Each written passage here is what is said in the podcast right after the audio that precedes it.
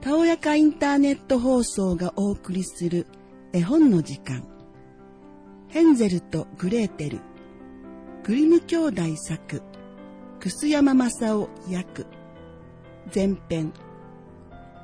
貧しい木こりの男が大きな森の近くに小屋を持っておかみさんと二人の子供とで暮らしていました二人の子供のうち男の子がヘンゼル女の子がグレーテルと言いましたしがなく暮らしてろくろく歯に当たる食べ物をこれまでも食べずに来たのですがある年国中が大飢饉でそれこそ日々のパンが口に入らなくなりました。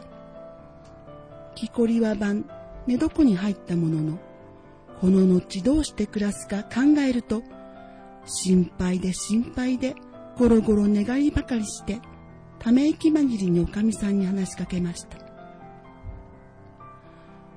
俺たち、これからどうなると言うんだ？かわいそうに、子供らをどうやって食わしていくか。何しろ肝心養っている俺たち二人の食うものがない始末だ。だからお前さん、いっそ、こうしようじゃないか。と、おかみさんが答えました。明日の朝、のっけに子供たちを連れ出して、森の奥の奥の小深いところまで行くのだよ。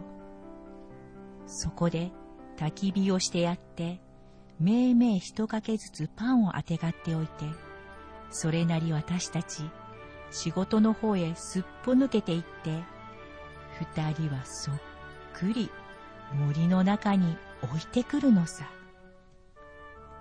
子供らに帰り道が見つかりっこないから、それで厄介が抜けようじゃないか。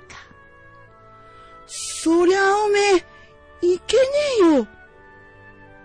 と木こりが言いました。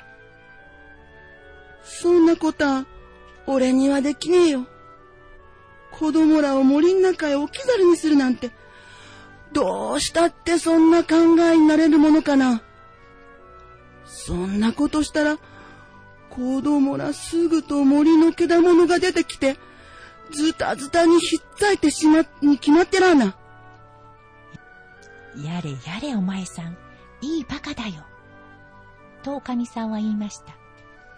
そんなことを言っていたら、私たち4人が4人、活エ死にに死んでしまって、あとは棺桶の板を削ってもらうだけが仕事になるよ。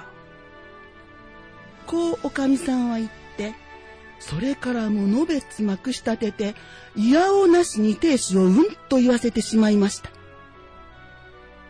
どうも、やはり、子供たちがかわいそうだな。と亭主はまだ言っていました。二人の子供たちもお腹が空いて、よく寝つけませんでしたから、ママ母がお父っつぁんに向かって言ってることをそっくり聞いていました。妹のグレーテルは涙を出してしくしくやりながら兄さんのヘンゼルに向かってまあどうしましょう私たちもうダメね。と言いました。し黙ってグレーテルとヘンゼルは言いました。お騒ぎでない。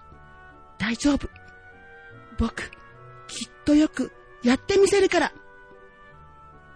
こう妹をなだめておいて、やがて親たちが寝静まると、ヘンゼルはそろそろ起き出して上着をかぶりました。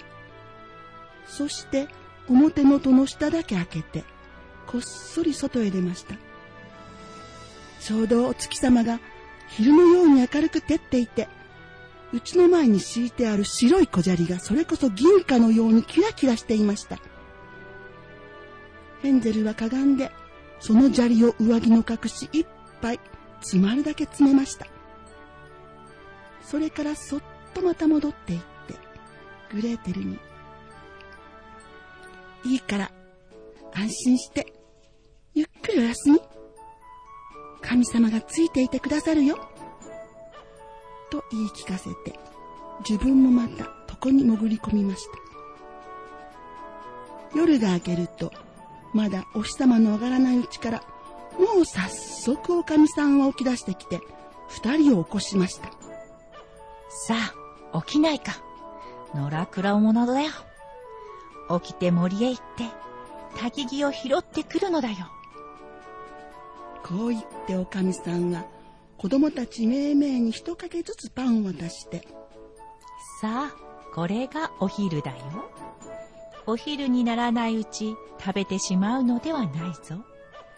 もうあとは何にももらえないからよ。と言いました。グレーテルはパンを二つともそっくり前掛けの下にしまいました。ヘンゼルは隠しいっぱい小石を入れていましたからね。その後で親子4人揃って森へ出かけました。しばらく行くとヘンゼルがふと立ち止まって首を伸ばしてうちの方を振り返りました。しかもそんなことを何遍も何遍もやりました。お父っつぁんがそこで言いました。おい、ヘンゼル。何をそんなに立ち止まって見ているんだ？うっかりしないで足元に気をつけろよ。何お父っつぁん？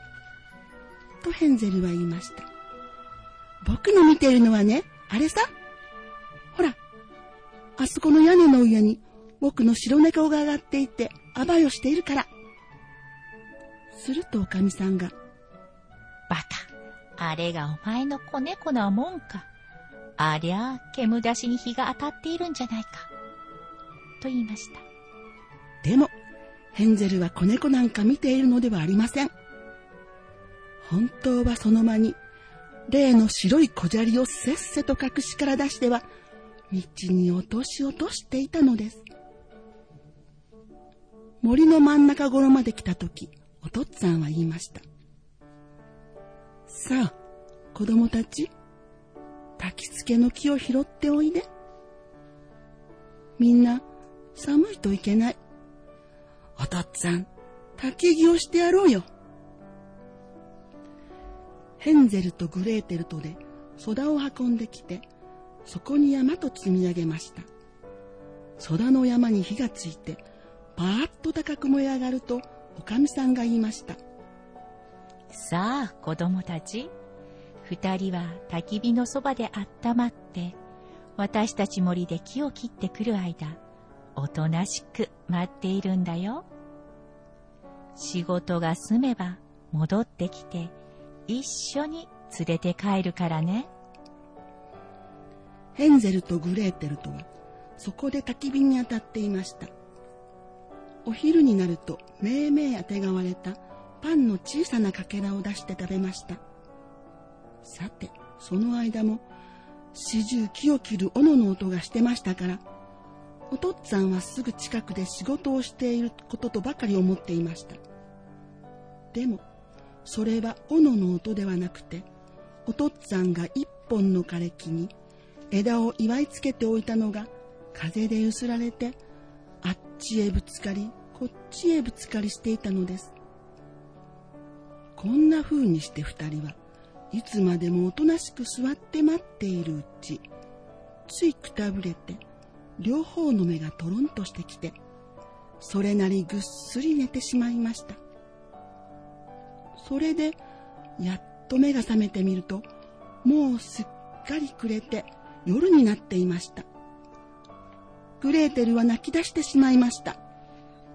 まあ私たち、どうしたら森の外へ出られるのでしょう？とグレーテルは言いました。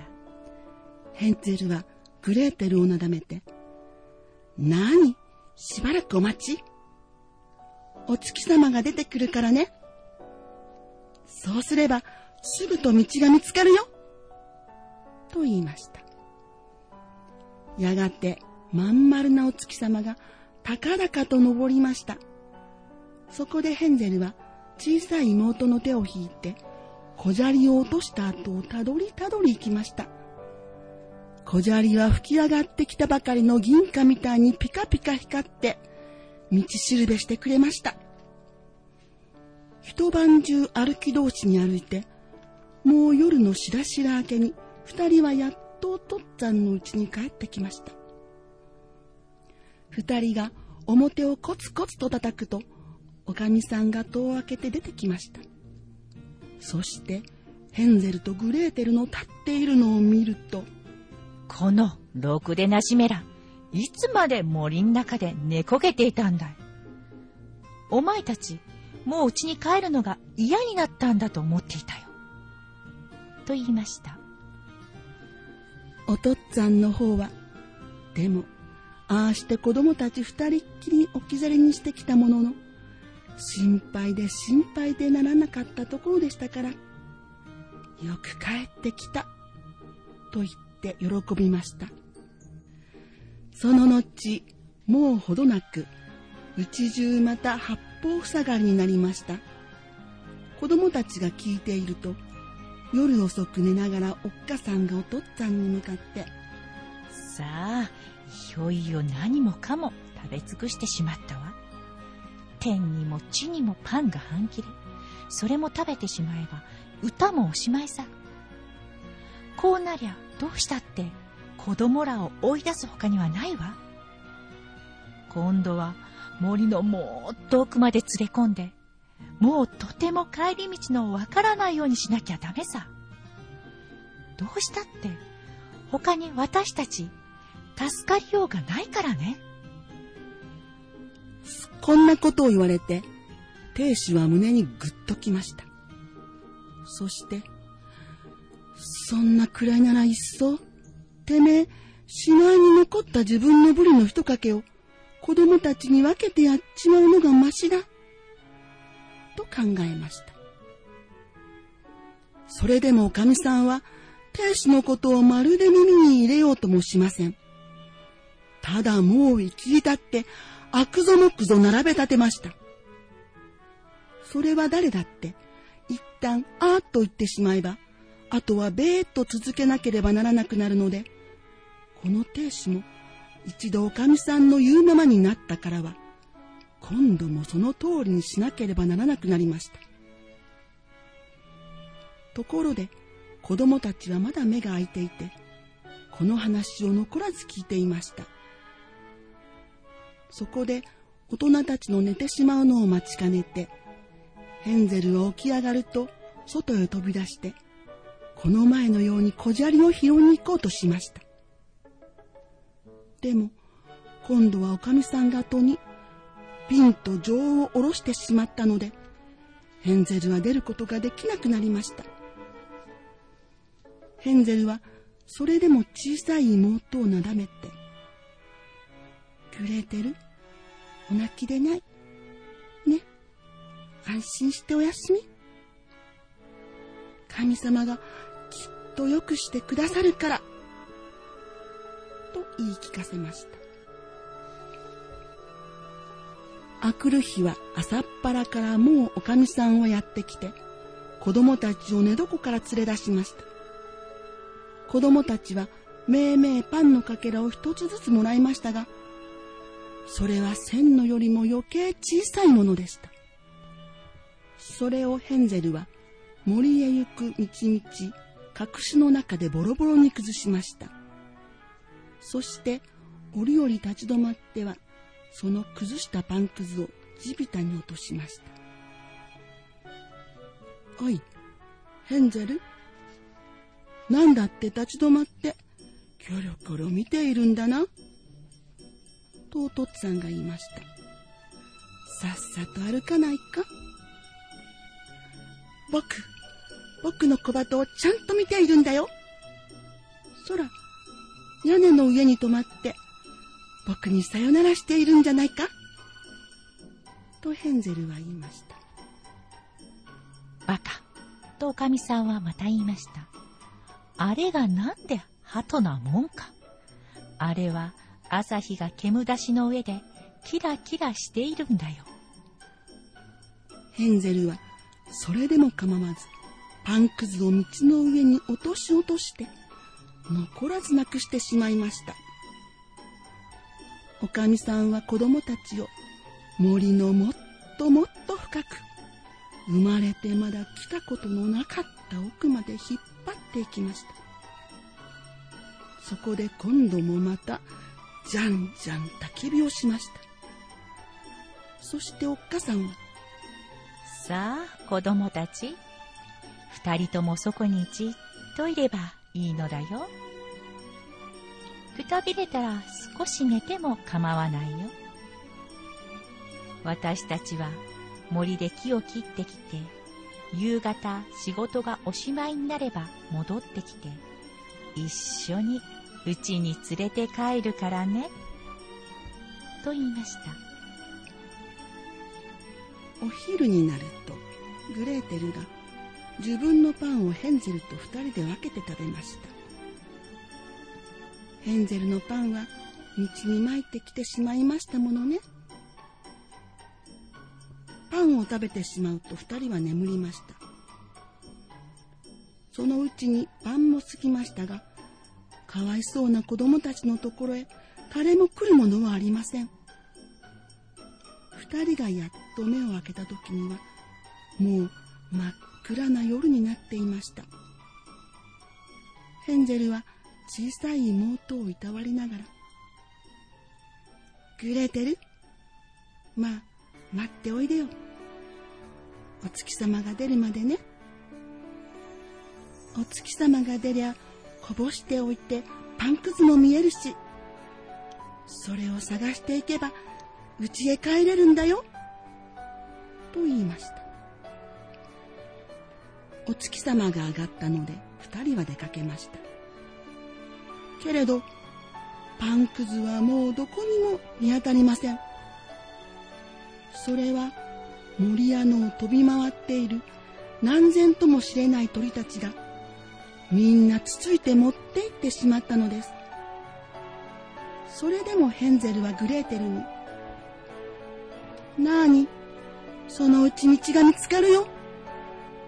と言っていましたが、やはり見つかりませんでした。夜中中歩き通して、あくる日も朝から晩まで歩きました。それでも森の外に出ることができませんでした。それに何しろお腹が空いてたまりませんでした。地びたに出ていた草いちごの実をほんの二つ三つ口にしただけでしたものね。それでもうくたびれきってどうにも足が進まなくなったので一本の木の下にごろりとなるとそのままぐっすり寝込んでしまいました前編おしまい。朗読はさやかと秋代でした。